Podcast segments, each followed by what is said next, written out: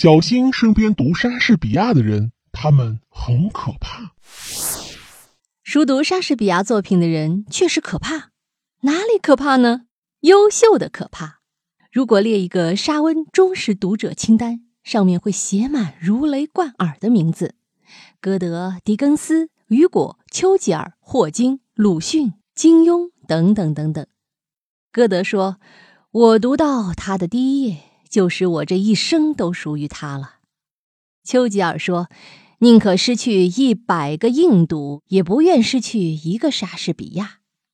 金庸说：“如果有一天能上太空，又只能带一套书，那必须是莎士比亚全集。”《哈姆雷特》里有句台词：“我即使被关在果壳中，仍自以为是无限空间之王。”霍金以他作为终生信念，在他启发下写出物理学巨著《果壳里的宇宙》。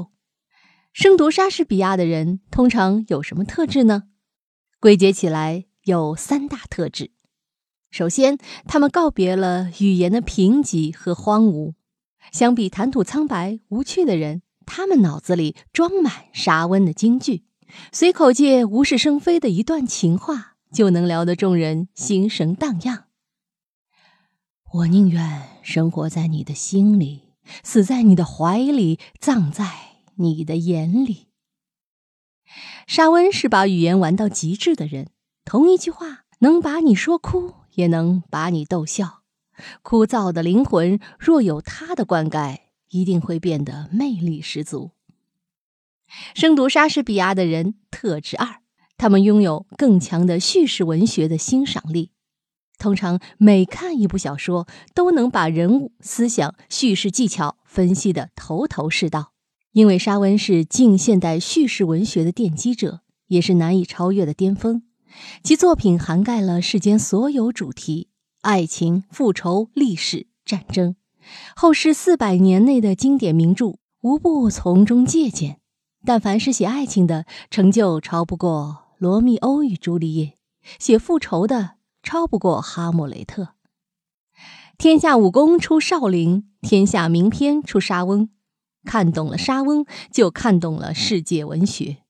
生读莎士比亚的人特质三，他们都是洞察人性与命运的大师。